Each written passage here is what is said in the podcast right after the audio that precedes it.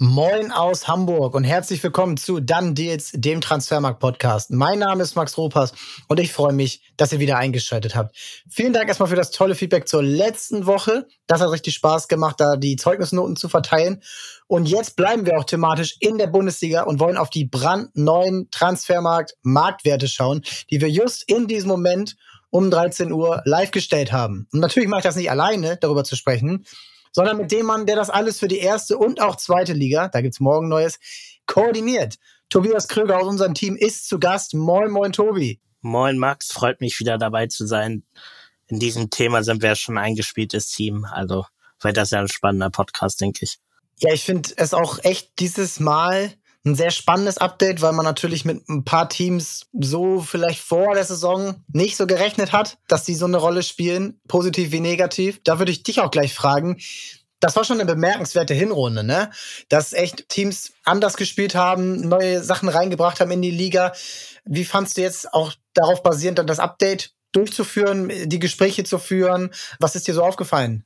Ja, ich fand's, ähm, wie du schon gesagt hast, interessant. Also ich sag mal, wir werden ja heute noch häufiger wahrscheinlich über den VfB beispielsweise sprechen, die ja einfach einen Riesenschritt nach vorne gemacht haben, wenn man überlegt, dass die in der Relegation waren. Aber man hatte ja schon gesehen unter Hoeneß, dass da durchaus ein interessanter Kader vorhanden ist mit viel Talent, aber dann auch jetzt wirklich zu schauen, wie sie das in der Hinrunde dann auch quasi auf den Platz bringen und wie das dann in Sachen Marktwerte, Hype und alles reinspielt. Das war auf jeden Fall sehr interessant. Jetzt auch gerade Leverkusen, die gefühlt nochmal einen Schritt nach vorne gemacht haben, Top-Transfers getätigt haben. Und aber auch so ein Verein wie Heidenheim, den man ja eigentlich nicht so auf dem Zettel hat, dann auch einfach mal zu sehen, dass man da mit Beste beispielsweise auch einen hat, der wirklich heraussticht und ja, das sind immer ähm, ja diese Entwicklungen, die man verfolgt und auch im gewissen Sinne dann ja auch Spaß machen und spannend sind. Das macht mega Spaß. Heinheim, geiles Beispiel, kommen wir später noch zu. Was natürlich dieses Jahr, ich finde, die Bundesliga auch international nochmal bemerkbar macht, ist Bayer Leverkusen. Damit wollen wir auch direkt anfangen. Bayer Leverkusen hat es geschafft, in der kompletten Startelf einfach zu performen. Also wirklich alle inklusive Lukas Radetzky, der ist natürlich auch schon ein bisschen älter, der kriegt jetzt nicht mehr die allerhöchsten Upgrades.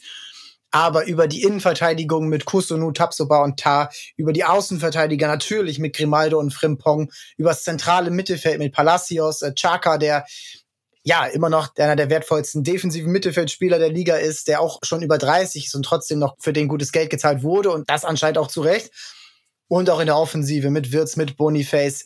Da ist einfach so viel Qualität im Kader und Xabi Alonso schafft es auch, diese Qualität zueinander zu bringen, harmonieren zu lassen und was mich halt interessiert ist, fangen wir mal mit Florian Wirtz an, denn der ist der wertvollste Spieler. Er geht auf 100 Millionen Euro. Er ist der dritte deutsche Spieler, der das schafft.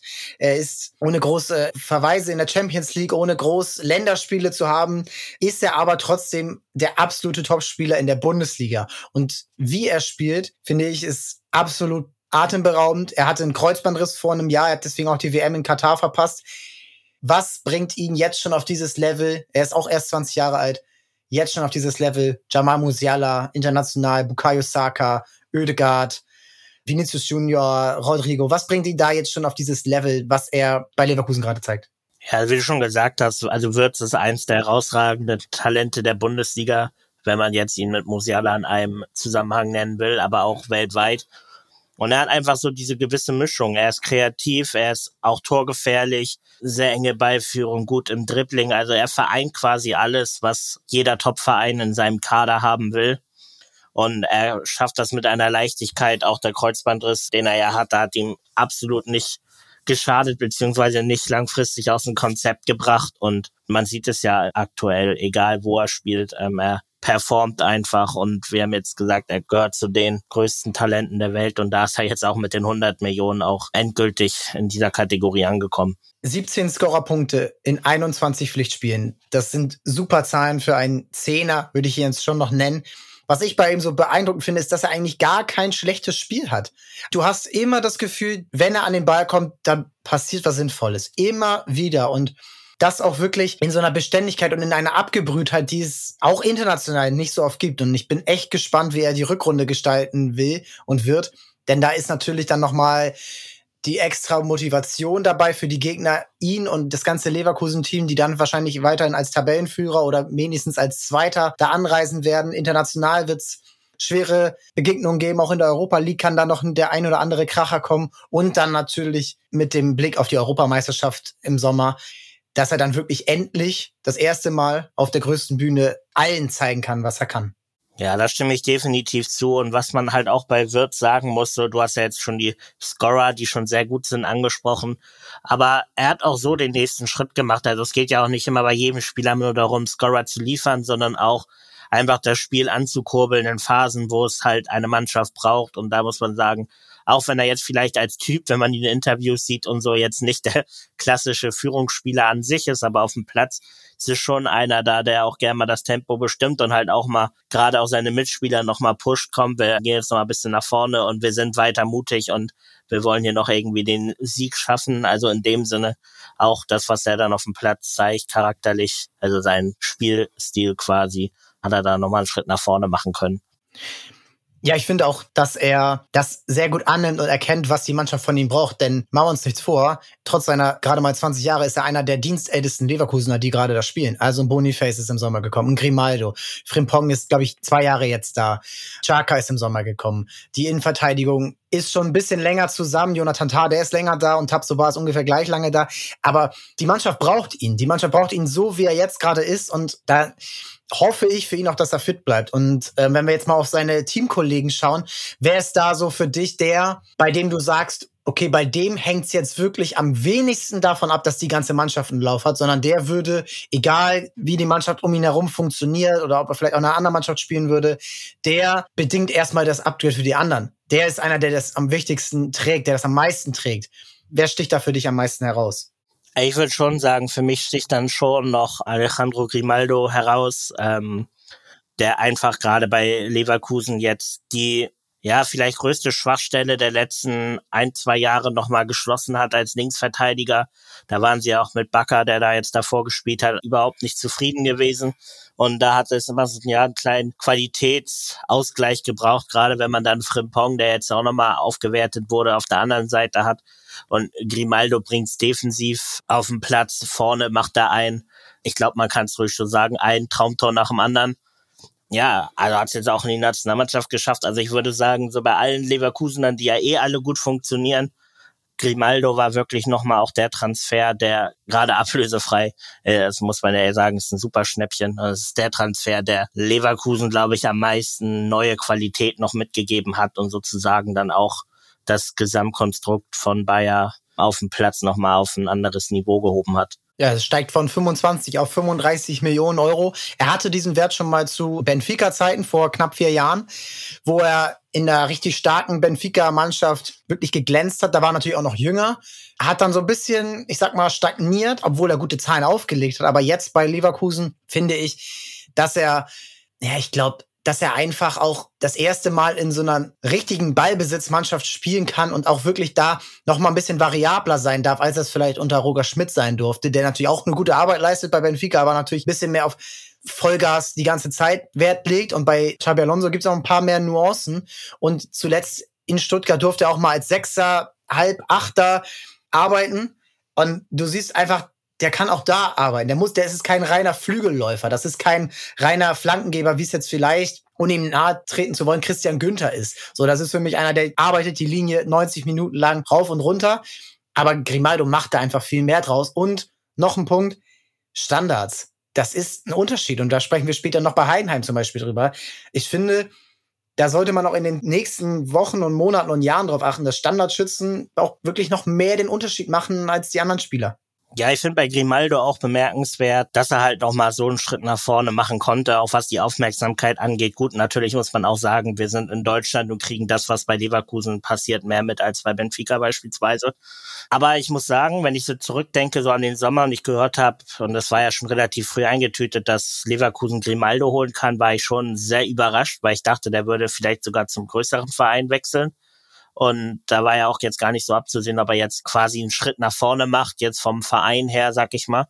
Und ja, mittlerweile funktioniert alles perfekt, muss man sagen. Also auch gerade, er wollte zu Xabi Alonso und er holt das Maximum jetzt auch aus ihm raus. Gerade im Alter, jetzt er ist schon 28, da sind Außenverteidiger dann nicht mehr so interessant auf dem Markt. Deswegen haben wir uns auch im letzten Update schwer getan, damit eine Aufwertung zu begründen. Aber mittlerweile haben wir jetzt, war es so überragend in den letzten Wochen, dass wir gesagt haben, er ist jetzt quasi ein Sonderfall und kann auch als 28-jähriger Außenverteidiger nochmal deutlich aufgewertet werden. Also er hat uns da echt Lügen gestraft. Ja, und ich sehe auch nicht, wie sein Spiel schlecht altern sollte, weil er wahrscheinlich nicht die Qualität bei den Standards verlieren wird und auch aus dem direkten Spiel natürlich. Also der macht aus so wenig so viel, weil er wirklich aus den schwierigsten Situationen immer noch abschließen kann, platziert abschließen kann und er ist jetzt eben nicht, wie gesagt, der Sprinter, sondern natürlich hat er Tempo, aber er ist eben nicht dieser Sprinter, der darauf wirklich sein ganzes Spiel aufbaut, wie es jetzt zum Beispiel vielleicht ein Alfonso Davis ist. Ne? Über den äh, können wir gleich auch nochmal sprechen. Im Vergleich gerade der vielleicht stärksten Außenverteidiger der Liga. Was mich noch begeistert bei Xabi Alonso ist, dass er kein reiner Offensivtrainer ist. Natürlich ist er das nicht, aber dass er auch die Defensive schon ordentlich stabilisiert bekommt in einem Konstrukt, was früher bei Leverkusen vielleicht eher Bauchschmerzen verursacht hätte. Also dass er auch diese Spieler, die natürlich körperlich überragend veranlagt sind, also Tabsoba, Kusunu, aber auch Jonathan Tah, der erst 27 ist, aber schon sehr lange in der Bundesliga spielt, dass er die auch so diszipliniert bekommt. Ist das auch ein Grund für euch gewesen, bei allen ein Upgrade zu vergeben? Wie gesagt, schaut gerne auch in alle Statistiken rein, die verlinken wir euch nochmal in den Show Notes. Ist das für euch auch ein Grund gewesen, allen ein Upgrade zu vergeben, weil sie eben auch jetzt über fast eine ganze ähm, Halbserie diese Leistung Woche für Woche auf den Platz bringen? Ja, also die Konstanz ist ja auf jeden Fall wichtig, äh, wenn man einen Marktwert des Spielers betrachtet. Sonst würde ich sagen, ja, die Leistung des Trainers beziehungsweise die Gesamtleistung des Teams muss dann auch nicht immer zum Marktwert passen. Also es gibt auch Vereine, die schlecht spielen, aber ähm, einzelne Spieler, die herausstechen.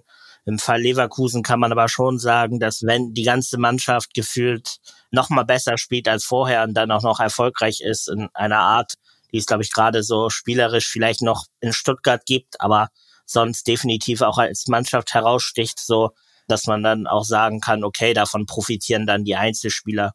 Und ich sag mal, du hast ihn ja noch nicht genannt, das kann ich aber auch dann gern übernehmen. Ein Spieler, der auch sehr vom Gesamtkonstrukt Leverkusen aktuell profitiert, ist Kusunu weiter gestiegen. Der hatte schon immer Talent, also auch schon vor dieser Saison hat man gesehen, großer Verteidiger, stark im Zweikampf, schnell, gutes Aufbauspiel, ist auch mal mutig. Aber der konnte das halt in der letzten Saison noch nicht so rüberbringen, wie er es jetzt ähm, bei Leverkusen schafft. Also der hat nochmal einen Riesenschritt nach vorne gemacht, den muss man definitiv erwähnen, ist jetzt auf 35 Millionen hochgegangen. Und ich glaube auch, dass es ein Verteidiger, der bringt einfach alles mit, was du von einem modernen Verteidiger dir erwartest. Und da sieht man halt auch, dass Schabi als Talente-Förderer da wieder gute Arbeit geleistet hat. Und er hat ja noch ein Hinchapi, ich weiß bis heute nicht, wie er ausgesprochen wird.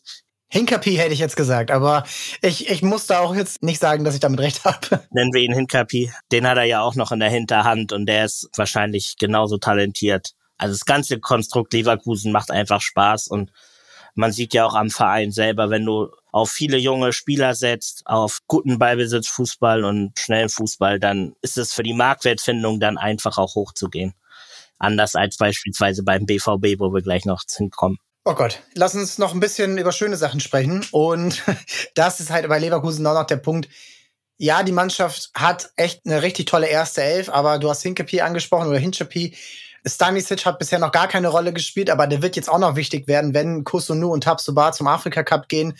Patrick Schick, der hat jetzt ein kleines Downgrade bekommen, würde ich mal sagen, zu vernachlässigen, dafür, dass er jetzt auch sehr, sehr lange äh, raus war und jetzt erstmal aber auch noch relativ lange Anlaufzeit benötigt hat ist jetzt bei 22 Millionen. Die alle werden jetzt wichtig. Victor Boniface Afrika Cup. Patrick Schick hat aber auch schon gezeigt, okay, man muss den nicht komplett abschreiben. Also die Mannschaft kann jetzt vielleicht auch noch mal beim nächsten Upgrade andere Spieler, die jetzt vielleicht eher hinten dran sind, hervorbringen. Robert Andrich sehe ich da noch, der ein Spiel in der in der Dreierkette gemacht hat bei Werder Bremen. Loschek sollte man auch nennen, der ist jetzt ein bisschen hinten runtergefallen, ähm, zuletzt dadurch, dass Boniface ja auch so gut performt hat. Man hat einen nächsten Teller ja geholt für viel Geld. Also ich kann verstehen, wenn Leverkusen-Fans bisschen Angst haben vor der Zeit beim Afrika Cup, aber an sich glaube ich, dass man das gut kompensieren kann. Es ist wirklich richtig spannend. Jeremy Frimpong haben wir jetzt noch gar nicht genannt, steigt von 45 auf 50 Millionen, auch da ständiger Unruheherd, äh, macht aus wenig sehr viel. Der Einzige, der es noch, noch nicht ganz so sieht, dass er wirklich richtig stark ist, ist Ronald Koeman, sein Nationaltrainer, aber auch der wird das vielleicht noch vor der Europameisterschaft verstehen. Das ist ein anderes Thema. Ja, Leverkusen ist ein Titelkandidat und finde ich, was man auch bei dem ganzen Diskussion jetzt nicht vergessen sollte, das ist eine historische Hinrunde, die sie spielen, die eigentlich nur dadurch nicht so auffällig ist. Natürlich achten alle drauf, aber dass Bayern München fast genauso gut ist und auch der VfB Stuttgart knapp hinten dran ist und alle wären in den letzten sieben Jahren mit Abstand Tabellenführer gewesen. Nur dieses Jahr sind eben drei Teams so stark und deswegen macht es wahrscheinlich auch so Spaß, über die ganzen Upgrades zu sprechen, weil das ist einfach absolute Top-Performance. Und da kommen wir jetzt auch einfach, lass uns mit Stuttgart weitermachen, weil es da so ein bisschen ähnlich ist. Der Trainer hat sehr viel in sehr kurzer Zeit bewirkt.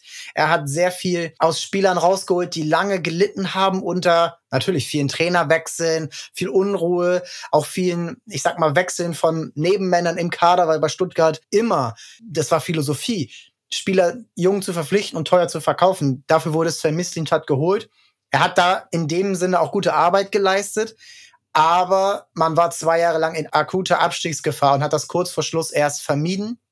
Und jetzt sieht man, was diese Mannschaft kann, weil es sind jetzt nicht so viele Transfers im Sommer passiert, dass man sagen muss, okay, das war eine Top-Einkaufsstrategie. Natürlich war die auch gut, aber da sind auch schon einige Spieler länger dabei und über die würde ich jetzt als erstes gerne sprechen, die jetzt schon länger beim VfB Stuttgart sind. Was ist in denen, sagen wir mal, jetzt in den letzten Wochen, was hat sich da verändert?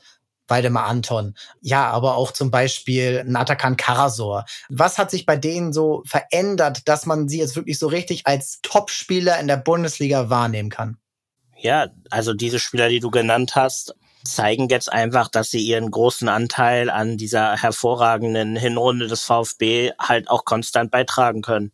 Also ich finde das Beispiel Anton immer ganz interessant, in dem Sinne, dass er ja von Labadia auf die Rechtsverteidigerposition gestellt wurde im VfB, der zu der Zeit absolut nicht funktioniert hat dann wieder sich stabilisiert hat unter Hoeneß und jetzt ist er einer der gefühlt der stärksten Innenverteidiger der Liga.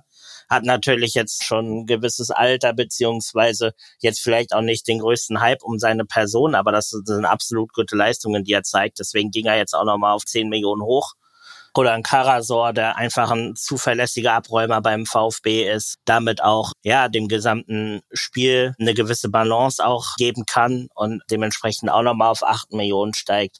Also beim VfB sieht man halt Chris wirklich. Führig ist auch schon länger da, den haben wir Chris noch gar nicht Führig genannt. Ist länger da, geht auf 17 Millionen hoch. Führig kann eigentlich die gute Anfangsphase der Saison weiterhin bestätigen. Auf unglaublicher Unruheherd für den Gegner geht immer ins Dribbling eins gegen eins, eh Spielertyp, den es in Deutschland ja, wie wir alle wissen, recht selten gibt.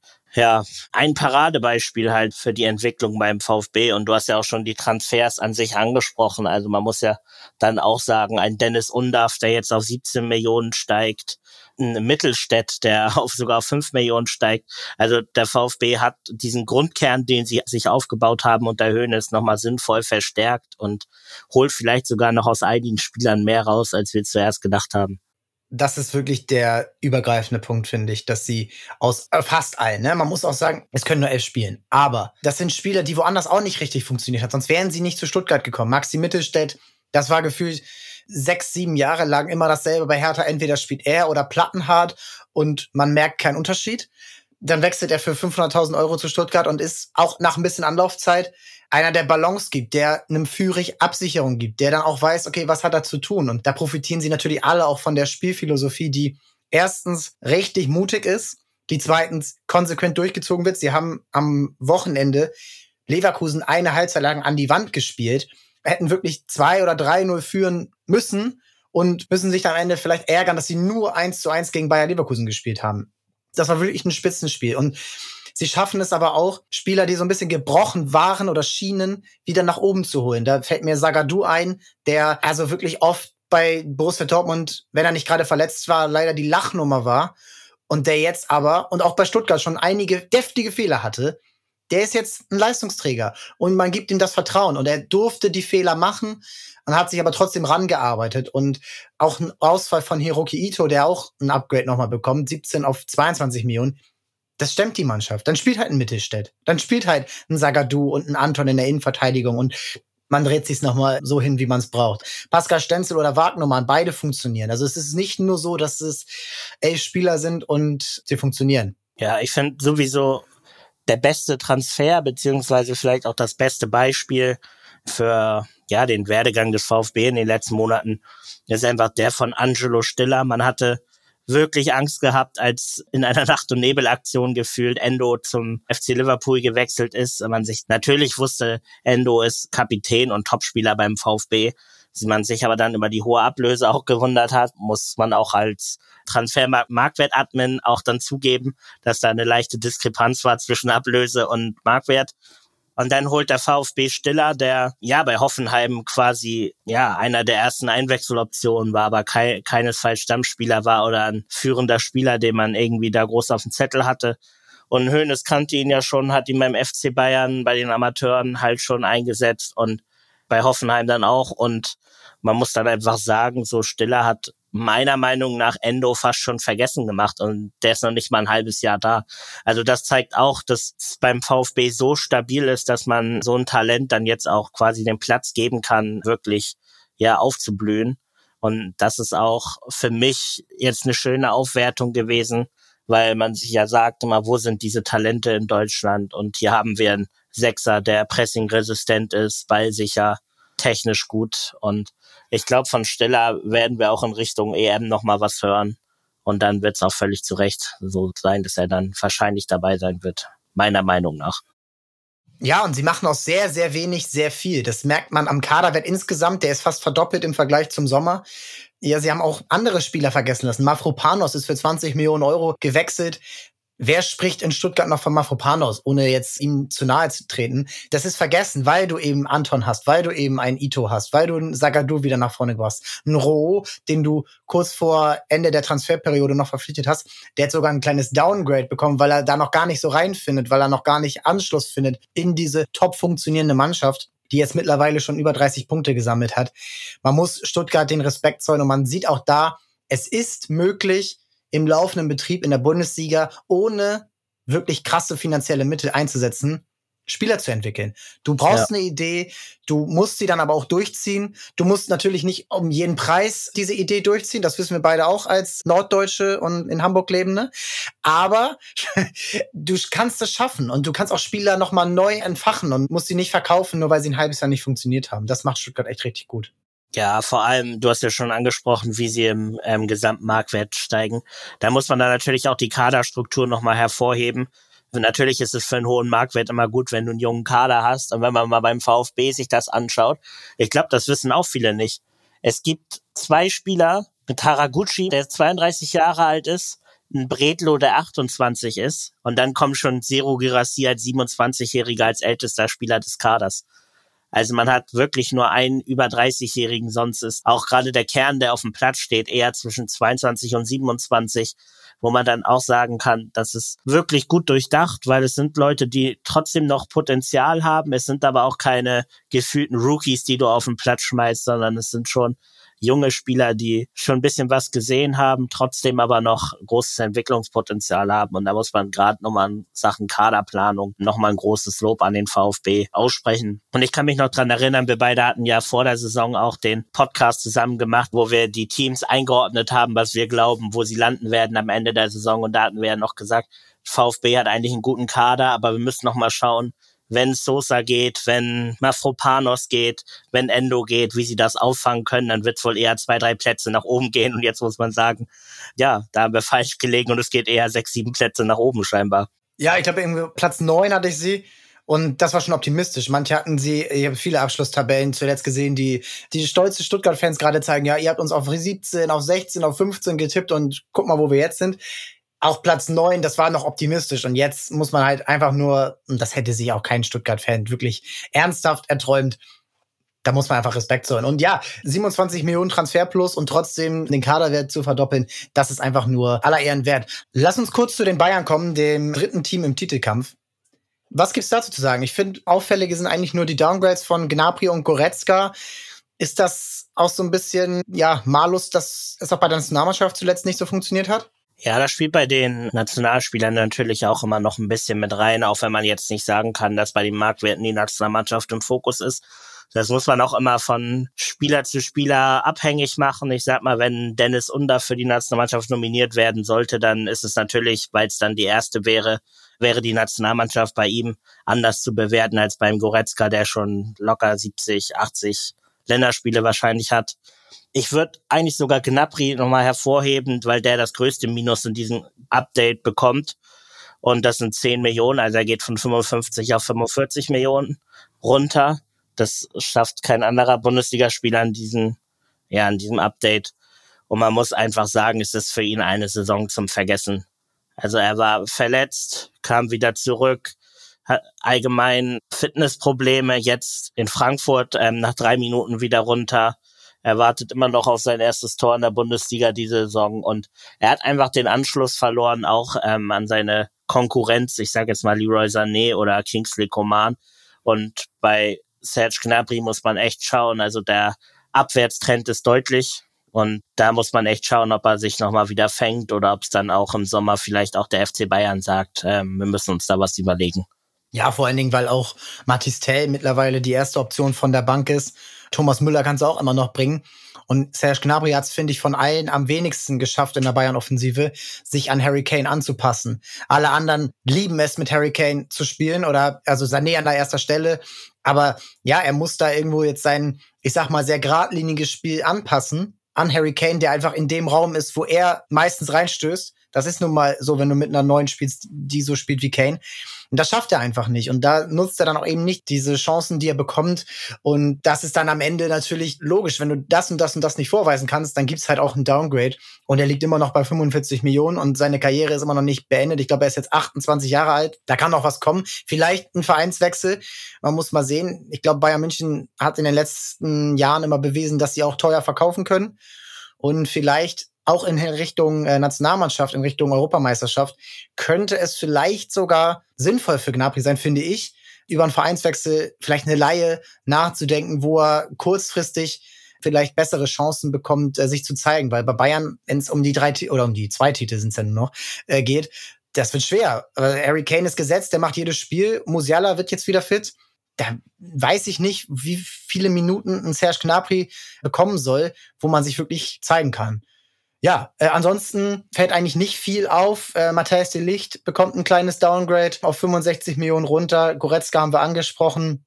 Ja, und dann sind wir bei Thomas Müller, der jetzt nur noch 10 Millionen Euro wert ist. Ich glaube, er kann es verkraften. Ähm, er macht ja eher gerade ein paar Späßchen. Leroy Sané, der geht hoch auf 80 Millionen. Ich denke mal, angemessen nach der sehr, sehr starken Hinrunde. Ein Verein, über den wir jetzt sprechen müssen, ist Borussia Dortmund. Und Borussia Dortmund ist das größte Rätsel im deutschen Fußball. Wir haben letzte Woche hier äh, mit dem Kollegen Knoddy schon drüber gesprochen, als wir die Transfers bewertet haben. Wir sind bei einer vier am Ende rausgekommen und die war noch gnädig. Das haben auch die Kommentare bei Instagram bewiesen, dass wir da sehr gnädig waren. Mein Hauptargument war oder unser Hauptargument war Linklas Füllkrug. Aber beim Marktwert-Update muss man jetzt natürlich über die Spieler auch sprechen, die schon länger da sind, die letztes Jahr gekommen sind, die vor zwei Jahren gekommen sind, die ein Teil der fast Meistermannschaft waren, die eigentlich auch bei vielen dachte man, okay, das geht ja in die richtige Richtung jetzt hier in der Rückrunde, in der letzten. Aber jetzt kommt die Ernüchterung. Und da ist meine Frage an dich, war die letzte Rückrunde, in der man ich glaube, über 40 Punkte geholt hat, in der man dann am Ende ganz knapp nicht deutscher Meister geworden ist. War das der positive Ausrutscher? Weil der Trend in den letzten Jahren ist ja sehr, sehr deutlich nach unten bei Borussia Dortmund, spielerübergreifend. Ja, ich glaube, ich würde sogar sagen, dass das ein Ausrutscher nach oben war. Generell bin ich persönlich der Meinung, Dortmund war auch nur bis zum Ende quasi oben dran gewesen, weil die Bayern verhältnismäßig schwach unterwegs waren und große Probleme hatten. Da wäre der BVB vielleicht sogar einer der schwächeren Meister gewesen, aber gut, hätte die Meisterschaft hätte man natürlich gerne mitgenommen. Ja, es ist beim BVB aktuell, wie auch überall zu hören ist und ja auch viele Fans selber sagen, es ist eine ganz schwierige Situation aktuell. Es wirkt alles ein bisschen festgefahren, wenn man jetzt auf die Marktwerte schaut.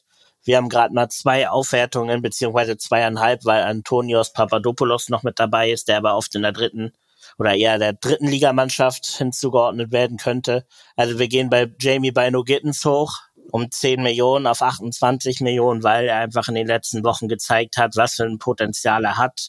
Ist er länger fit, ähm, werden wir da auch noch über andere Summen sprechen. Das ist mal wieder so ein Junger beim BVB, der frischen Wind reinbringt. Gregor Kobel geht nochmal 5 Millionen hoch, um dann auch im internationalen Torhüter-Ranking dann in die Spitzengruppe aufzusteigen. Und ja, dann ist man automatisch schon bei vielen Abwertungen beim BVB und dann muss man halt einfach sagen, wie du schon gesagt hast, die Transferpolitik war jetzt nicht so überzeugend im Sommer. Ein Zeichen davon, Rami Benzebaini geht um acht Millionen runter, ist kaum wieder zu erkennen von dem, was er in Gladbach gezeigt hat. Ist jetzt nur noch zwölf Millionen Euro wert. Niklas Süle hat quasi seinen Stammplatz verloren. Wenn man so will, geht um acht Millionen runter auf 22. Sebastian Aller hat natürlich seine physischen Probleme und die Situation um ihn hat ja jeder vor Augen. Trotzdem müssen wir auch da dann sagen, jetzt die Spielpraxis ist deutlich zurückgegangen. Also haben wir nochmal um sieben Millionen abgewertet auf 18 Millionen. Und über Adeyemi ähm, sind sich die Fans auch einig. Das war eine ganz starke Rückrunde. Aber mittlerweile ist er wieder in der Form der Hinrunde der letzten Saison. Und deshalb muss man dann auch sagen, er spielt in der Nationalmannschaft keine Rolle mehr zumindestens ähm, in den letzten Monaten äh, seit der WM. Und der hat halt auch einfach an Status verloren, sodass wir bei Adeyemi gesagt haben, okay, 28 Millionen ist jetzt erstmal der neue Marktwert. Ja, damit habe ich, glaube ich, fast das meiste zusammengefasst. Nico Schlotterbeck auch wieder nicht nominiert für die Nationalmannschaft, hat da auch seinen Platz verloren in der Liga. Er war jetzt nicht schlecht, aber es waren sehr viele durchwachsene Leistungen dabei. Geht um 5 Millionen runter auf 35. Emre Can geht nochmal um zwei Millionen runter auf zwölf, weil er sein, ja, seinen Stammplatz verloren hat und er wurde ja eigentlich gestützt von Terzic, was ja auch nochmal die Transferpolitik aus dem Sommer auch nochmal aufzeigt, um dann quasi seinen Platz zu verlieren. Und ja, das wären dann die wichtigsten Updates beim BVB eigentlich. Es ist schon echt, finde ich, bezeichnend, dass bei allen Spielern so völlig verschiedene Probleme immer wieder genannt werden sei es bei Adeyemi den Fokus auf Fußball, bei Niklas Süle die Fitness, ja, auch bei Rami Benzibaini so ein bisschen die Disziplin. Emre Can, der auf der einen Seite der Kapitän sein sollte nach dieser tollen Rückrunde, wo auch ich ihn oft gelobt habe und echt mir seine Entwicklung gerne angesehen habe, wo er sich mal ja zusammengerissen hat, wirklich Disziplin auf dem Platz, neben dem Platz gezeigt hat, vorangegangen ist und gefühlt bei niemandem über, sagen wir mal, mehr als zehn Tage diese Konstanz überhaupt noch wiederzuerkennen ist. Es gibt positive Ausreißer wie ein Champions League-Spiel beim AC Mailand oder bei Newcastle. Es gibt dann diese Moralleistung jetzt zuletzt gegen RB Leipzig. Aber es geht halt schon los, dass du überhaupt erst in dieser Lage bist, überhaupt mit zehn Mann zu spielen, jetzt zum Beispiel gegen Leipzig, und Mats Hummels als fast 35-Jähriger da als einziger hinterherrennen muss und dann, ja, er greift zur Notbremse, ist auch egal, darüber sprechen wir jetzt nicht. Aber das ist Borussia Dortmund. Es ist immer manchmal möglich, die beste Mannschaft der Welt zu schlagen und nächsten Tag ist es möglich, gegen Heidenheim und gegen Darmstadt ganz, ganz schlecht auszusehen. Was man ja auch einfach jetzt bei den Marktwerten sagen muss, auch jetzt gerade beim BVB. Eben hatten wir bei Stuttgart drüber gesprochen, viele um die 20 spielen und kriegen viel Einsatzzeit. Wenn ich jetzt so mir das nochmal anschaue, guten Felix Metscher ist jetzt verletzt, aber Mokoko, wir wissen alle, was für ein Talent er ist und kriegt kaum Spielpraxis. Giovanni Reyna ist gefühlt außer ein paar Kurzeinsätze seit Wochen quasi weit entfernt von einem Stammplatz. Selbst ein Don Malen jetzt mit 24 jetzt kein Talent mehr, aber das war ja, glaube ich, sind wir uns alle einig so, und wenn man jetzt mal so die letzten acht, neun Monate nimmt, einer der positiven ja, Beispiele beim BVB. Da gibt's jetzt auch schon wieder Wechselgerüchte, weil er nicht zufrieden ist aktuell. Und dann muss man halt sagen, wenn du dann noch Transfers tätig wie Marcel Sabitzer, der zwar völlig okay ist, aber jetzt auch auf die 30 zugeht, ein Füllkrug, der auf die 31 zugeht, da muss man halt auch im gewissen Sinne sagen, ist Marktwert technisch, ist kein Wunder, dass man, wenn man den gesamten Marktwert sieht, hinter Leipzig und Leverkusen äh, mittlerweile schon sehr hinterherrennen muss und den Anschluss da so langsam verliert. Und man muss auch als Verein vielleicht gucken, ob man nicht auch dann auf dem Transfermarkt nicht auch langsam wertvolles Potenzial verschenkt. Ja, und ich finde, das äh, bestärkt sich ja alles gegenseitig. Und ich habe zu dir im Vorfeld noch gesagt, dass ich bei manchen da vielleicht sogar noch härter gewesen wäre. Also wenn ich mir, ich sag mal, die letzten Transfers der letzten Jahre anschaue, Sally Özcan, Riasson, das ist für mich Bundesliga-Durchschnitt. Und dieser Bundesliga-Durchschnitt Marius Wolf muss man auch nennen, obwohl der auch gute Zeiten hatte zuletzt. Und es ging nie darum, für diese Spieler jemals darüber nachzudenken, Borussia Dortmund nach oben zu schießen. Das waren wirklich Durchschnitts-Bundesligaspieler und das ist wirklich aller Ehren wert. Das sind wirklich, es geht hier nicht gegen diese Person oder irgendwas. Aber es kann nicht sein, dass das der Anspruch ist von Borussia Dortmund, wenn du darüber sprichst, einen Edson Alvarez im Sommer zu verpflichten und dann das die Alternative ist. Das ist vorne und hinten nicht durchstrukturiert und darunter leidet jeder Spieler. Du versteifst dich aus meiner Sicht darauf jetzt, oh, wir holen jetzt so Win-Now-Spieler, die uns jetzt dazu verhelfen, Meister zu werden. Vielleicht wird nichts dieses Jahr, so viel kann man sagen. Nur weil du dich, finde ich, da ein bisschen von lösen willst, dieser Ausbildungsverein zu sein, der in den letzten Jahren warst. Aber von den Leistungen her ändert sich gar nichts. Ja, du hattest einen Erling Haaland und einen Jude Bellingham, auf die sich sehr viel konzentriert hast. Aber du hattest einen Erling Haaland und einen Jude Bellingham. Und auch ohne die davor hat man Leistung gezeigt, hat man Struktur im Kader erkannt. Und ich finde, bei Dortmund ist nichts mehr wiederzuerkennen. Da wird nur mit Fehlern auf Fehler reagiert. Und das ist so frustrierend, weil aus Dortmund viel mehr rauszuholen wäre. Und man kann wirklich froh sein, dass Niklas Füllkrug da noch Schlimmeres verändert hat. Und auch ein Mats Hummels und ein Marco Reus zum Teil. Also du hast ja Spieler wie Ötchan, Riasson und so angesprochen. Ich würde sogar fast so hart sagen, Dortmund tätigt im Moment mehr Hoffenheim-Transfers als Dortmund-Transfers, wenn man es jetzt mal hart sagen will. Und ich meine, wir werden noch gleich bestimmt noch auf ihn zu sprechen kommen. Aber es gab ja auch zum Beispiel, und das zeigt vielleicht auch das gewisse Dilemma, äh, es gab ja auch lange Transfergerüchte beim BVB zu Hugo Larsson ist dann für neun Millionen nach Frankfurt gegangen. Also wäre zu haben gewesen. Das wäre für mich oder für wahrscheinlich für viele, das wäre so dieser typische BVB-Transfer gewesen. Ob er jetzt da auch so eingeschlagen wäre, das weiß natürlich keiner. Aber es wäre dieses Konzept gewesen, mit dem Dortmund ja eigentlich erfolgreich war und auch sein sollte so. Und das ist ja auch das, was wir alle, ob jetzt Transfermarkt, Marktwert, Admin oder jeder Fußballfan eigentlich, dem BVB ja auch hoch angerechnet hat. So, ihr holt diese jungen Spieler, die zu absoluten Monstern werden gefühlt. Und ja, den Weg verlässt man halt. So, dann können wir als Marktwertteam halt auch nur sagen, okay, dann verliert der halt auch deutlich an Wert, weil wir euren Kader jetzt an anderen, ja, an einer anderen Messlatte messen lassen müssen. Es ist echt schwer. Auch Nico Schlotterbeck muss man da leider nennen, der ja eigentlich ein junger Transfer war. Das ist ein Spätstarter im Vergleich zu anderen Spielern mit 23, glaube ich, kam er letztes Jahr zu Dortmund. Aber da ist halt nicht diese Entwicklung zu erkennen. Und das ist natürlich auch schwer für einen jungen Spieler, stabil zu sein, wenn alles um dich herum instabil ist. Und das ist dann eben das Problem, dass dann auch vielleicht ein Adeyemi, der im selben Sommer kam, auch nicht funktioniert und dann immer sofort wieder raus ist, wenn du nicht funktionierst. Ja, Hugo Larsson hast du angesprochen. Ich fand, äh, Xavi Simons wollten sie nicht haben, weil sie keine Kaufoption kommen hätten. Ja, es ist schon schwer alles, ja. Ja, ich finde aber grundsätzlich zu Schlotterbeck würde ich halt gerne noch sagen, vielleicht jetzt auch gerade durch diese Abwertungen ist das Bild teilweise bei den Spielern dann aber auch zu düster. Ich sag mal, beim Schlotterbeck, der wird von 40 Millionen auf 35 abgewertet. Das heißt jetzt auch aus Transfermarktsicht, wir sagen nicht, Schlotterbeck ist gescheitert oder ist ein schlechter Verteidiger oder so. Also ich glaube, Schlotterbeck muss sich noch mit die wenigsten Vorwürfe machen lassen im Gesamtpaket, aber wir müssen halt darauf reagieren, dass er im Moment gerade eine schwächere Phase hat. Und mit 35 Millionen als Innenverteidiger ist man ja auch im internationalen Vergleich noch sehr, sehr gut bedient, sehr weit oben und zeigt ja auch, dass man eine gewisse Qualität hat. Nur sie halt öfter zu zeigen, wäre dann jetzt der nächste Schritt. Es bleibt abzuwarten und ich bin sehr, sehr gespannt, wie jetzt die letzten drei Spiele verlaufen und ob Borussia Dortmund sich wirklich dazu entscheidet, einen Trainerwechsel zu machen. Denn so oder so, es kann auch noch schlechter laufen, das weiß man ja nicht, wird das diesen Kader und diesen ganzen Verein mal ein bisschen durchschütteln und bestehende Mechanismen, ich sag mal, Trainer und Vertrauen zum äh, Vorstandsvorsitzenden und vielleicht hängt der Sportdirektor da nicht so gut mit drin. Das wird alles hinterfragt werden. Werden wir sehen, Borussia Dortmund auch beim nächsten Marktwert-Update dann im März etwa. Ich denke mal, da werden wir drüber sprechen. Ja, die großen Clubs, wo sehr viel passiert ist, haben wir abgehakt und jetzt mal zu allen anderen Clubs rüber. Hast du einen Spieler, hast du jemanden, wo du sehr gern drüber sprechen würdest, wo du wirklich auch mit deinem Team darüber intensiv geschwärmt hast, vielleicht aber auch gemeckert hast, äh, was da passiert ist. Über wen willst du noch in diesem Marktwert-Update sprechen?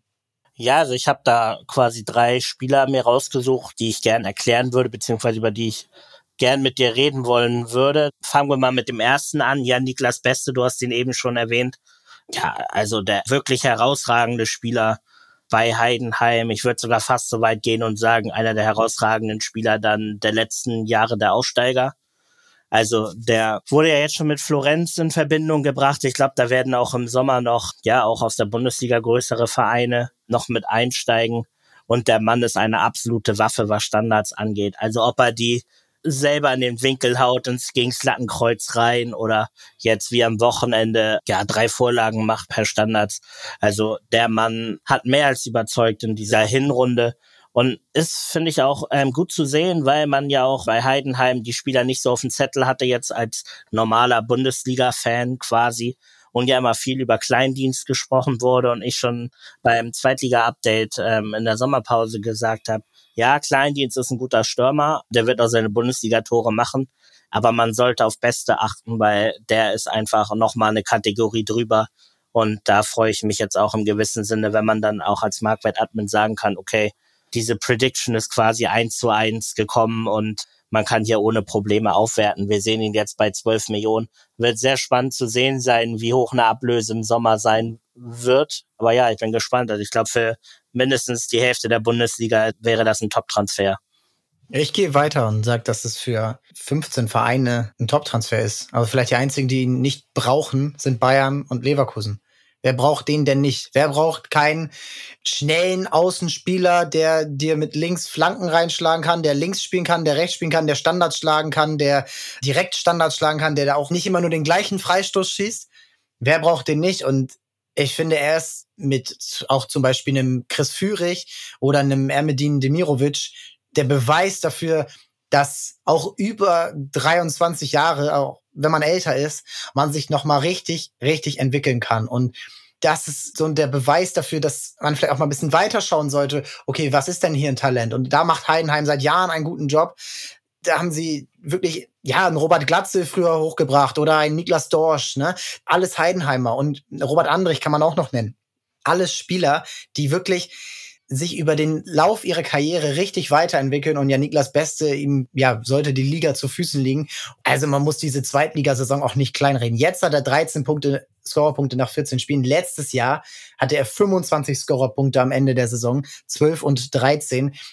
Das ist auch letztes Jahr einer der entscheidenden Spieler gewesen, warum Heidenheim aufgestiegen ist. Und er kam für sehr geringes Geld von Werder Bremen und ich glaube, die würden sich den sehr gern zurückwünschen. So, du hast noch einen Werderaner genannt, ja, der sehr viel Spaß macht in der Liga, der auch sehr stark bei Standards ist und der jetzt sogar schon Nationalspieler ist, was vielleicht für Beste auch irgendwann noch blüht. Marvin Duksch. Marvin Duksch ist schon 29 und hat auch keine, ich sag mal, geradlinige Karriere erlebt. Was macht ihn jetzt noch mal mehr wert? Denn er hat ja nun mal auch ein Upgrade bekommen. Ja, er ist ja jetzt quasi die Nummer eins im Sturm bei Werder. Er hat schon mal einen Status gewonnen, dadurch, dass Füllkrug ja gegangen ist. Und wir haben eigentlich mit Füllkrug ja eigentlich auch den guten Vergleichsstürmer eigentlich jetzt auch bei Werder gehabt, der wirklich auch als, ich glaube, man kann von beiden im Bundesliga-Kontext als Spätzünder quasi sprechen. Und Duxch geht jetzt auf neun Millionen Euro, wird damit immer noch deutlich weniger wert sein, als Füllkrug ist. Das würde ich aber halt damit dann noch erklären, dass halt bei Duxch wirklich noch so dieses, ja, der internationale Nachweis fehlt. Also bei Füllkrug hatten wir ja gesehen, den Hype, den er mitgenommen hat, auch vor der WM, bei der WM getroffen und dann zum BVB gewechselt. Duxch ist dann noch mal eine Stufe drunter. Aber da wir auch oft immer sagen, so ja, mit er wird im März 30, mit 30 geht's eigentlich quasi nach unten. Wollte ich jetzt mit Duxch noch mal ein Beispiel zeigen, wo man sagt, okay, wenn es halt vom Status her wirklich einen Schritt nach vorne gemacht werden kann, dann ist das auch noch möglich, auch wenn es eher die Ausnahme ist. Und so kann man dann auch sagen, Duxch auf einem guten Weg, hat einiges gewonnen in den letzten Monaten, auch an Status, Hierarchie und allem und geht jetzt nochmal einen kleinen Schritt hoch auf neun Millionen. Zehn Millionen wäre aber dann für uns schon wieder ein zu großer Schritt gewesen. Ja, spannend, auch da mal so ein bisschen so die Grenzen zu sehen und die Abgrenzungen zu einem noch wertvolleren Spieler. Bei Beste hatten wir den Marktwert vergessen, der liegt jetzt bei 12 Millionen Euro. Heidenheim an sich war, glaube ich, sehr, sehr lange nicht mal 12 Millionen Euro wert. Und das zeigen sie jetzt, dass sie auch da Spieler richtig gut entwickeln können. Aaron Dingchi kann man da noch nennen, der auch auf 6 Millionen Euro hochgeht und den sich Werder Bremen vielleicht auch zurückwünschen würde. Ja, Dux, das ist der einzige Grund, warum Werder Bremen nicht noch tiefer steht, finde ich. Also er ist dieser Spieler, der den Unterschied da macht, der immer wieder die Standards schlägt, der immer wieder auch, ich sage mal, aus wenig viel macht, dieses Freistoßtor in Wolfsburg, auch seine seine Übersicht, die er mitbringt, auch seine Gefährlichkeit aus der Distanz, finde ich der perfekte Halbneuner, Zehner, den Werder Bremen seit Jahren einfach braucht. Schon in der zweiten Liga war das so und er beweist das eben auch echt in der Bundesliga. Und ein Spieler hast du mir noch genannt und da sind wir wieder im Abstiegskampf und da sind wir wieder bei einem Spieler, der, ich sag mal, auch aus sehr wenig sehr viel macht und das ist Brian Ruder. Wir sind doch bei, wieder bei neun Millionen Euro. Ja, das ist der neue Marktwert von Gruda. Leidet ein bisschen darunter, dass Mainz halt eine wirklich schlimme Hinrunde spielt und auch unten mit drin steckt. Aber Gruda hat uns direkt überzeugt. Also er war ja immer mit Nelson Viper, den wir ja schon im vorherigen Update schon aufgewertet haben. Und auch da recht mutig für Bundesliga-Verhältnisse. Hieß es ja immer Gruda und Viper, das sind die beiden, die kommen bei Mainz. Und seit dieser Saison sehen wir jetzt bei Gruda, es ist ein hervorragender Spieler. Der bringt eins zu eins mit Schnelligkeit, ist mutig. Ich glaube, in einem spielstärkeren Team würde er seine Qualitäten sogar noch besser zeigen. Der wird definitiv, glaube bei allen Vereinen aus der oberen Tabellenhälfte ein Thema sein im Sommer, wenn nicht jetzt schon. Und wir haben uns allgemein als Marktwert-Team ja eh gesagt, wir wollen bei Talenten mutiger sein, weil auch der Markt mutiger geworden ist. Das war ja in Corona-Zeiten ein bisschen zurückgefahren worden. Und dann muss man halt sagen, Gruda ist ein 19-jähriger U21-Nationalspieler, der dort auch direkt mit guten Leistungen vorangeht.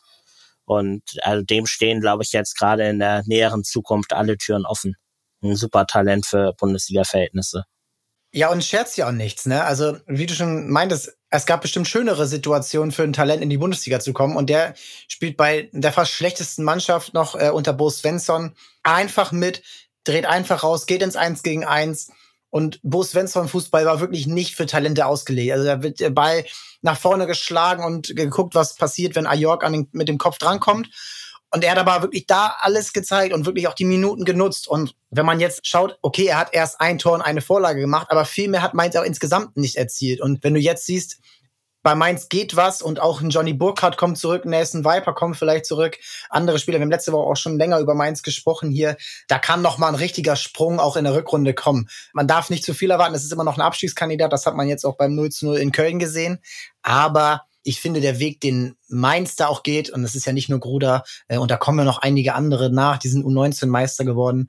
Ähm, das ist für mich der, der, selbst wenn sie absteigen sollten, den Verein auf lange Sicht stabil hält. Denn wenn du die nächstes Jahr wieder in der zweiten Liga dann ran musst, vielleicht kann man mal auf Hertha gerade gucken, die das ähnlich gut machen nach Anfangsschwierigkeiten, dann siehst du, der Club hat weiterhin das Potenzial, sofort wieder in die Bundesliga zu kommen. Und ich glaube, das ist bei Mainz sehr, sehr gut gelungen in den letzten Jahren. Und äh, Gruder ist, finde ich, da der am meisten herausstechende. Aber wie gesagt, da kann auch noch in den nächsten Jahren wieder was kommen. Ja, ich finde auch, was man Gruder wirklich auch hoch anrechnen muss, sein wohl bestes Spiel war gegen Bayern was mir dann auch oder was uns dann auch im gewissen Sinn zeigt, wo ich ja gerade von Mut gesprochen habe. So, na klar, jetzt gegen Darmstadt und so, wenn du dann halt auch wenig Spielanteile und so hast, das ist allgemein ein ganz anderes Spiel, wo auch ganz andere Gegner auf dich treffen, ist es so. Aber gerade so gegen die Bayern, wo es dann darum geht, boah, jetzt hier Hürden zu überwinden und quasi auch den Qualitätsverlust auszugleichen und so, wenn du dann als junges Talent da quasi ein Topspiel lieferst, dann zeigt das auch nochmal meiner Meinung nach, dass du es auch wirklich schaffen willst und auch weiter vorankommen willst, dass du es ausgerechnet in den Spielen allen zeigen willst. Gute Eigenschaft. Macht ihm richtig Spaß. Und dann müssen wir noch darüber sprechen, wo du auch drüber reden willst, aber wo es dir wahrscheinlich eher wehgetan hat, ein Downgrade deinem Team zu vergeben. Denn, seien wir ehrlich, man kann nicht nur äh, himmelhoch jauchzend unterwegs sein. Äh, Borussia Dortmund haben wir es eh schon besprochen, aber es gibt halt auch so ein paar Fälle, wo man sagen muss, ey, es tut mir leid, aber da zahlt halt keiner mehr diesen Preis, den wir bisher äh, dir gegeben haben. Ja, ein Spieler davon ist leider Mario Götze, auch wenn der natürlich jetzt beim Spiel gegen die Bayern sehr, sehr gut gespielt hat. Aber Götze hat zuletzt bisschen seinen Platz verloren. Und es gibt schon Gerüchte, dass er in die MLS wechseln sollte. Also das zeigt auch so ein bisschen die Richtung, in die es bei ihm wohl auch in den nächsten Jahren gehen wird. Wir haben ihn jetzt abgewertet auf sieben Millionen. Äh, das heißt minus zwei Millionen runter. Aber auch das ist ein Zeichen so, er ist 31, er wird im Sommer dann 32 und da steht er selbst mit sieben Millionen im Vergleich zu anderen Spielern noch sehr gut da, was dann auch sein Status zeigt, aber man muss schon sagen, es ist nicht mehr der Götze, den wir vor ein oder eineinhalb Jahren bei der Eintracht gesehen haben. Es geht leicht bergab, aber es ist immer noch ein gutes Niveau, deswegen ist es auch dann irgendwo schade, als Admin dann darunter zu gehen, aber manchmal muss man diese Entscheidungen treffen. Ja, bei Götze wird es ja wahrscheinlich auch noch schwerer, wenn Eintracht Frankfurt im Winter einen Mittelstürmer holt und dann ein Oma Mamouche, der wie viele andere Neuzugänge ein schönes Upgrade bekommen hat. Guckt da gerne mal in die Liste rein der wird dann wahrscheinlich eher in die Halbstürmer-Außenposition wechseln und dann wird noch weniger äh, Spielzeit wahrscheinlich für ihn da sein. Und ja, wenn dann sogar ein Wechsel in die MLS kommt, dann sind wir wieder in anderen Gesprächen. Vielleicht wechselt er zu Inter Miami, kann dann mal gucken, ob Lionel Messi mit ihm ein bisschen hin und her spielen will. Wird spannend. Du hast mir noch Nabi Keita genannt und ich finde, das ist ja, finde ich, der krasseste. Wir haben letzte Woche hier schon drüber gesprochen, dass das wirklich einer der schlechtesten Transfers leider ist, weil er kaum spielt und weil das auch vielleicht abzusehen war, dass er kaum spielt. Wie ändert sich sein Marktwert? Ja, er wird weiter abgewertet von neun auf sechs Millionen. Ja, bisher wurden quasi die Zweifel, die viele hatten im Sommer bestätigt, wie du schon gerade gesagt hast. Er kriegt einfach keinen Fuß auf den Boden aus Verletzungsgründen. In dem Sinne muss man dann wohl fast schon sagen, dass Werder das Geld lieber anders investiert hätte. Wobei man auf der anderen Seite auch sagen kann, wenn du die Chance hast, einen Cater zu bekommen, dann kannst du soll, oder sollte man vielleicht auch zocken. Es ist in dem Fall schiefgegangen. Und mittlerweile muss man halt sagen, im Sommer war Cater, bevor bei Werder unterschrieben hat, ein extrem verletzungsanfälliger Liverpool-Spieler. Jetzt ist er mittlerweile ein halbes Jahr weiter und er ist ein extrem verletzungsanfälliger Werder-Spieler. Also das ist nochmal dann für andere Vereine auf dem Markt nochmal ein Zeichen, so okay, die Situation hat sich nicht gerade verbessert oder stabil geblieben, sondern auch für ihn runter. Also das wird wahrscheinlich auch nochmal viele abschrecken. Finde ich logisch. Und wie gesagt, an euch auch nochmal, wer euch da fehlt, über welchen Spieler wir noch hätten sprechen sollen oder so, schreibt das gerne in die Kommentare. Was haltet ihr von den Up- und Downgrades? Das brauchen wir immer. Ein Spieler, über den ich gerne nur ganz kurz sprechen würde, ist Ermedin Demirovic. Ich habe ihn schon kurz angenannt. Ich finde, das ist wieder auch so ein Spieler, rausgearbeitet aus schlechten Situationen bei Augsburg. Großer Umbruch im Sommer und mittlerweile erkennt man, okay, das ist der wichtigste Spieler bei Augsburg, funktioniert unter dem neuen Trainer besser, geht jetzt auf 20 Millionen Euro, richtig, äh, hoch. Das ist ähm, für Augsburg sind das Sphären, die es selten gab. Und in der Tabelle sieht man, Augsburg funktioniert unter Torup und er ist wirklich einer, der auch die ganze An ganzen Mannschaft mitreißt. Und ich finde, das ist auch nochmal eine Qualität, ja, die da mit reinspielen sollte und wahrscheinlich auch tut, ne? Ja, er wird ja auch bei einigen Vereinen gehandelt, auch schon bei der Eintracht, wo es ja schon Gespräche gegeben haben soll. Und ich finde auch allgemein, also wenn du jetzt immer so eine Kaderplanung machst für so einen Verein, gerade jetzt, sagen wir jetzt mal Stuttgart, Frankfurt, Dortmund, wen auch immer, wenn man jetzt sagt, so, okay, man braucht einen Stürmer, der die Bundesliga kennt, gut ist und sowohl Tore als auch Vorlagen liefert, so, dann sollte Demirovic jetzt eigentlich immer einer deiner ersten Kandidaten sein nochmal, wie du schon gesagt hast, einen Schritt gemacht. Und was bei ihm auch noch sehr auffällig ist, dadurch, dass er ja bei Augsburg auch nicht immer nur den klaren Mittelstürmer gibt, sondern auch häufig über links kommt. Also der ist auch in der Defensivarbeit schon gut und ist flexibel einsetzbar. Also im Moment bringt Demirovic viel mit. Ich muss auch gestehen, 20 Millionen sind auch schon viel.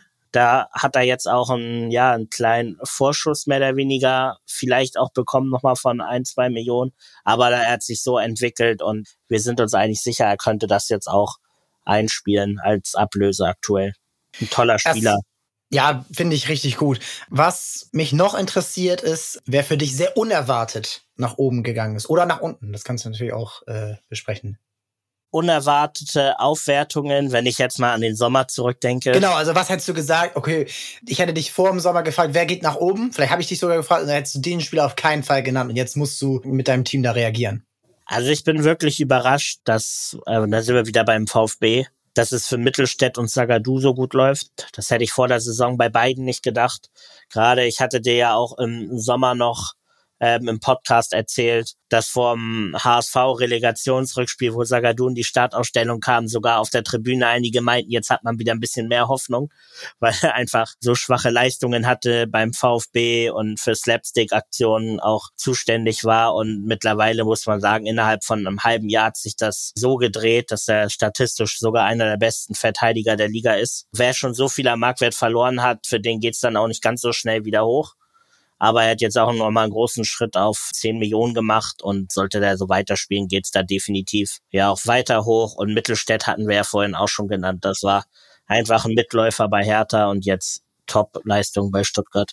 Ja, Stuttgart auch da richtig viel gemacht. Und wenn du mir vor der Saison gesagt hast, Maxi Mittelstädt spielt in der zweiten Liga mit Hertha und man hat vielleicht noch einen Jugendspieler oder einen neuen äh, Michael Karbovnik jetzt zum Beispiel geholt, dann hätte ich nicht gesagt, dass Maxi Mittelstädt in der zweiten Liga Stammspieler ist. Jetzt ist er Stammspieler bei einem Champions League Contender so schnell kann es gehen und ähm, das macht's ja auch irgendwie aus.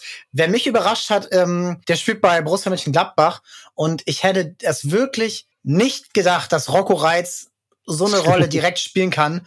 Ja, auch finde ich, als einer der wichtigsten Spieler bei diesem Turnaround, den Gladbach jetzt so in der zweiten Hälfte der Hinrunde geschafft hat, da genannt werden muss. Rocco Reitz ist für mich bei 10 Millionen Euro jetzt genau richtig anzusiedeln und muss sich keineswegs verstecken vor, ja, Weigel, Neuhaus, Kone. Ich finde, er ist mittlerweile fast unverzichtbar und hat echt gezeigt, dass er in dieser Laie sich richtig gut entwickelt hat und ist ja eigentlich ein Gladbacher durch und durch seit seinen äh, Kindheitstagen. Ja, absolut Top-Entwicklung, die er da genommen hat. Ich hatte auch schon im Twitch-Stream gesagt, mich erinnert er auch mal so ein bisschen so an so einen 80er-Jahre-Spieler mit tiefen Stutzen, mit der Frisur und wie er einfach spielt. Also es macht einfach Spaß und was du ihm ja wirklich ansiehst, ist, der gibt jedes Mal 100 Prozent. Also das ist der letzte, bei dem du dir irgendwelche Sorgen machen musst, auch als Gladbacher, ob da jetzt genug Einsatz kommt. Der hat Biss, kann aber auch technisch, konnte er schon mehrfach ja herausstechen, gute Sachen zeigen und ja, auf jeden Fall einer der Shootingstars der Saison. Also ich weiß nicht, wie es bei den Gladbacher Fans dann aussieht, aber ich glaube, außerhalb Gladbachs hatte den quasi jeder schon abgeschrieben, das wird nichts mehr. Und jetzt hat er, jetzt hat er uns das Gegenteil bewiesen. Zehn Millionen, auch ein Riesenschritt für ihn. Und ja, die Gladbacher, auch mit denen ich gesprochen habe, die lieben ihn alle. Alle lieben Rocco alle lieben Rocco. Ich finde, er hat so ein bisschen was, auch wenn er eine andere Position spielt, ähm, von Fabian Rehse, der so für seinen Club, obwohl er da jetzt seit Sommer ist, alles gibt, wo du genau weißt, okay, auf den kann man zählen, der pusht die Fans, der gibt einfach alles. Und das finde ich, auch wenn man jetzt so den Vergleich zu Manu Konesi, der natürlich jetzt auch Verletzungsprobleme hatte, aber der so ein bisschen, finde ich, stagniert, hat auch ein kleines Minus bekommen von 40 auf 35 Millionen Euro runter. Ja, und dann bist du da schon in einem richtigen Zweikampf, obwohl der Marktwert ja so weit auseinander ist. Der Marktwert ist nicht alles, das muss man auch nochmal betonen, auch wenn wir natürlich hier darüber sprechen und damit unsere Kanäle befüllen. Das wird schon noch auf dem Platz entschieden und die Ups und Downs, das ist dann eher so, bin ich, oder ist dann eben so ein bisschen der Indikator, wie es dann auf dem Feld läuft. Ja, zu Manu Kone kann man noch gut sagen, ähm, weil das auch ein spezieller Fall jetzt hier bei der Marktwertfindung war.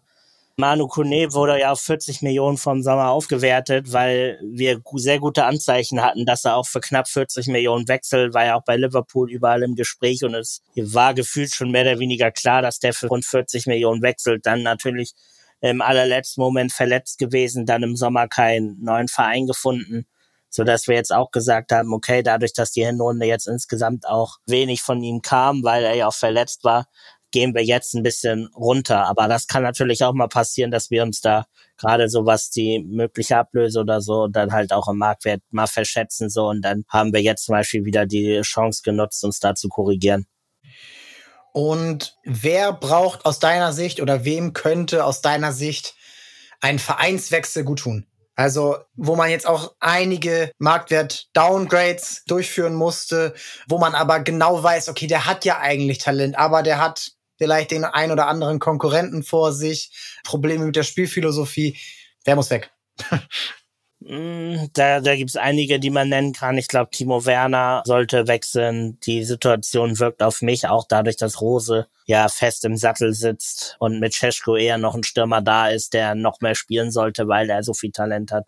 Seine Situation wirkt auf mich sehr festgefahren. Dem würde ich einen Leihwechsel quasi empfehlen wenn ich es könnte. Ein Mokoko bekommt für mich zu wenig Spielpraxis. Ich glaube, auch der würde sehr davon profitieren. Oder es kommt ein Trainerwechsel, glaube ich beim BVB aber eher nicht daran. Und ja, fraglich, ob nicht vielleicht auch ein Sebastian Aller den Verein wechseln sollte, einfach weil vielleicht auch die Gesamtsituation vielleicht auch schon vorbelastet ist. Und ich könnte mir bei ihm vielleicht auch sogar vorstellen, dass da noch Interesse aus Saudi-Arabien oder so geben könnte. Und vielleicht auch mit seiner Vorgeschichte nochmal, natürlich verdienen die alle genug Geld, aber nochmal eine Möglichkeit, viel Geld zu machen. Ja, ist auch als Ivora, ich sag mal, näher daran, in den arabischen Raum zu wechseln. Der Afrika Cup kommt ja auch noch für ihn. Äh, mal sehen, ob er da die Einsatzzeit bekommt. Bin jetzt gerade nicht so in der, ähm, in der Stürmanlage bei der Elfenbeinküste firm, aber das sind alles Argumente. Und ja, Werner finde ich für Wolfsburg zum Beispiel einen interessanten Ort. Köln wenn er wirklich auch bereit ist, vielleicht so ein bisschen sogar auf Gehalt zu verzichten oder wenn Leipzig da mitmacht. Ich meine, Leipzig hat ihm auch viel zu verdanken. Das war einer, der diesen Club nach oben geschossen hat in den ersten Jahren. Klar, Fußballbusiness ist nicht nur Dankbarkeit, aber das könnte ich mir vorstellen, auch vielleicht zusammen mit Davy Selke ein gutes Duo zu geben, was Köln nochmal was Neues gibt im Abstiegskampf. Mokoko sehe ich auch. Und ansonsten, ja, ich finde, da ist gar nicht so viel ich sag mal, so viel zu nennen. Gnabry könnte man noch nennen. Serge Gnabry, genau, den meinte ich vorhin das ist eben die Geschichte. Und äh, Armin Adli hatte ich mir vielleicht noch rausgeschrieben. Der hat natürlich jetzt Chancen, aber ich finde, Armin Adli schafft es gerade nicht, seinen Stempel aufzudrücken. Und wenn du dann noch einen Hofmann immer wieder vor dir hast und wenn auch Patrick Schick nochmal zurückkommt und man bei Leverkusen auch mal mit zwei richtigen Stürmern spielen kann und dann nur einen Wirtz dahinter hat, dann könnte Armin Adli vielleicht jemand sein, der vielleicht nicht unbedingt in der Bundesliga, ich glaube, das können die wenigsten bezahlen, das Weite suchen könnte. Bleibt spannend. Ja, ich habe noch einen spontanen Hot Take, was das ja, Thema angeht. Wäre ich sein Berater, würde ich vielleicht sogar Leon Goretzka dazu raten, jetzt nochmal zu wechseln, weil ich befürchte, dass die Bayern einen sehr guten Sechser holen werden, der Goretzka erstmal aus der Startelf verdrängen wird. Und dann wird sich, ja, bei dem Status, den er hat, auch im internationalen Weltfußball, wäre vielleicht ja dann der passende Zeitpunkt, in Anführungsstrichen abzuspringen, bevor er jetzt seinen Platz erst bei FCB und dann beim DFB, wo gerade das, ja, das große Spotlight dann bei der Heim-EM drauf sein wird, auch international, könnte vielleicht jetzt nochmal der letzte gute Zeitpunkt sein, wo man aus freien Stücken noch gut aus seiner Position heraus auswählen könnte, einen neuen Verein. Ja, ich hatte das eigentlich schon im Sommer gedacht, aber dann ist natürlich auch kein neuer Sechser gekommen. Und äh, Sabitzer ist noch gegangen. Also das ist eigentlich ja. Also es wird nicht, ich, ich sag so, es wird nicht passieren, aber Na, warum auch nicht? gerade weil der Bayern-Kader so eng ist und ich glaube, er würde auch jetzt nicht so schnell, sag ich mal, die Flinte ins Korn werfen. Aber ich glaube, jetzt auch gerade langfristig gesehen wäre das für ihn nochmal eine gute Möglichkeit, ja, reinen Tisch zu machen und nochmal woanders durchzustarten, bevor es zu spät wird irgendwann. Ja, es ist schwierig. Also ich sehe auch nicht die vielen Vereine, die sein Gehalt aufnehmen könnten. Äh, da muss man vielleicht nach England schauen. Aber auch da gibt es sehr viele Clubs, die mit sich selbst beschäftigt sind. Chelsea, Man United, Tottenham hat eigentlich nicht den Bedarf. Liverpool vielleicht noch am ehesten. Aber auch da hast du sehr viele junge, vielversprechende Spieler auf den Positionen, die auch Spielzeit wollen. Ne? Also Schoboschlei, McAllister, Grafenberg, hm, Harvey Elliott. Also auch da musst du gucken und dann bist du schon bei Man City und Arsenal, die super besetzt sind im Mittelfeld. Es wird nicht leicht. Das ist dann eben das Problem, wenn du eben beim FC Bayern schon bist. Aber sehr spannend. Ähm, hast du noch jemanden fürs nächste Update im Blick? Wer, wer ist so dein, so dein Glaskugelspieler, wo du sagst, ah, da mal hingucken, in drei Monaten, Rückrunde, könnte was werden? Ich hoffe auf Paris Brunner oh. der jetzt schon bei Leipzig oder gegen Leipzig auf der Bank saß. Und das ist so der klassische Spieler, wenn sobald der Einsatzzeiten bekommt und das auch ansatzweise gut aussieht, was er dann da spielt, dann ja, ist das auch so ein Spieler, da wird es dann wenig Grenzen geben nach oben, das kann dann ganz schnell gehen. Genauso, wenn man jetzt beim BVB bleibt, würde ich jetzt gerne mal auf längere Zeit Duranville sehen. Ja, Matis Tell könnte natürlich mal, oder wäre interessant zu sehen, was passiert, wenn er noch mehr Spielpraxis bekommen würde. Ja, das wären jetzt so die ersten, die mir so in den Kopf kommen. Ja, sehr spannend. Also die U17 Weltmeister, da sind ja einige auch noch in der zweiten Liga vertreten. Also Etra Ogo, äh, Yalcin Kaya vom HSV, kein deutscher U17-Spieler, aber Can Usun, das ist noch so einer, also die alle in Deutschland ausgebildet wurden. Und ich glaube, da kann man sich echt drauf freuen, dass, wohl es in Deutschland so viel Diskussion um den Nachwuchsfußball gibt, da echt gut was nachkommt, vielleicht ein bisschen viel auf denselben Positionen, aber das kann sich ja auch noch alles ähm, verändern. Tobi, ich danke dir für dieses ausführliche Gespräch zu den Marktwerten, zum Update. Lest alles nach auf transfermarkt.de in der App, auf Instagram und Co. Und abonniert den Podcast. Nächste Woche die letzte Folge für 2023. Da gucken wir auf das ganze Jahr zurück, auf die besten, interessantesten, spektakulärsten und vielleicht auch schlechtesten Transfers des Jahres.